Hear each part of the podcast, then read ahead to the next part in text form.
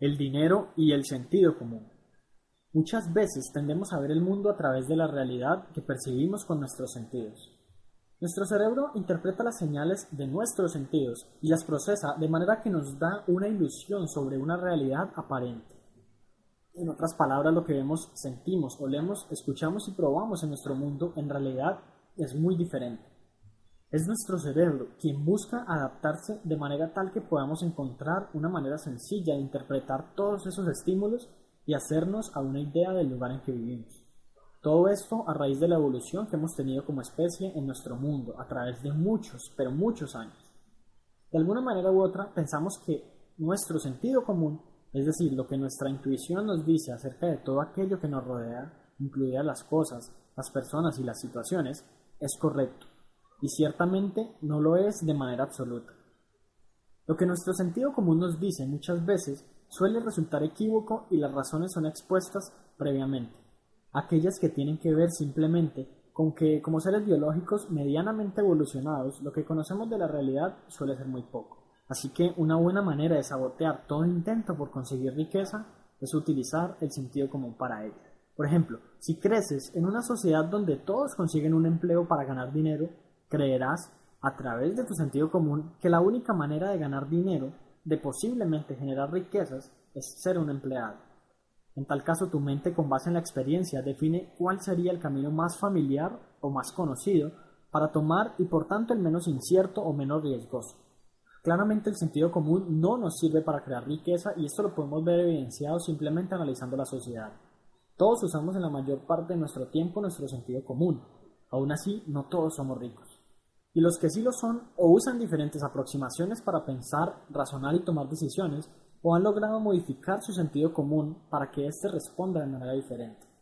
¿Cómo podemos verificar que nuestro sentido común nos engañe? Simple, con preguntas como las que menciono a continuación. ¿Qué es el dinero?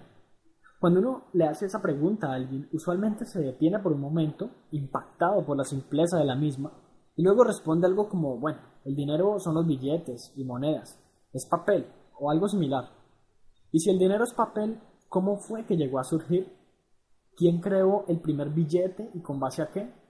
Realmente el dinero no es papel, o metal, o un número en una base de datos. El dinero es simplemente la representación de valor que le damos los seres humanos a cualquier entidad, ya sea material o virtual, bienes o servicios. Un automóvil no costaría lo que cuesta si no fuese porque nosotros mismos le proveemos dicho valor.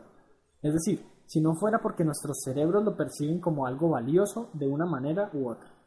El dinero es nuestra percepción de valor en el mundo, por lo tanto hacerse rico debería ser cuestión de ser una persona muy valiosa, que ha dado mucho valor a la sociedad y ha recibido su equivalente a cambio. Pero nuestro sentido común llega a decirnos todo lo contrario y quizás a engañarnos, diciéndonos que ser rico es mal, simplemente porque no comprendemos la raíz de nuestros pensamientos y por supuesto de nuestro sentido común. ¿Cómo se crea el dinero? Es otra pregunta interesante. Muchos dirán, sencillo, en una imprenta de billetes con papel moneda, pero espera, ¿de nuevo dices que el dinero es papel? Una vez más, el sentido común te ha engañado. Lo primero que se te viene a la cabeza luego de una pregunta así es lo que dicta tu sentido común. No es raro que si actuamos a través de nuestro sentido común y esta nos da una perspectiva errónea respecto a la riqueza, que no podamos todavía ser ricos gracias a que saboteamos nuestros resultados subconscientemente. Entonces, ¿cómo se crea el dinero? Una vez más, a través del valor. El dinero lo creamos las personas. Cada uno de nosotros tenemos la posibilidad de crear dinero cuando creamos valor. Cuando hacemos o entregamos algo de valor a otros, podemos crear dinero, porque finalmente el dinero es valor.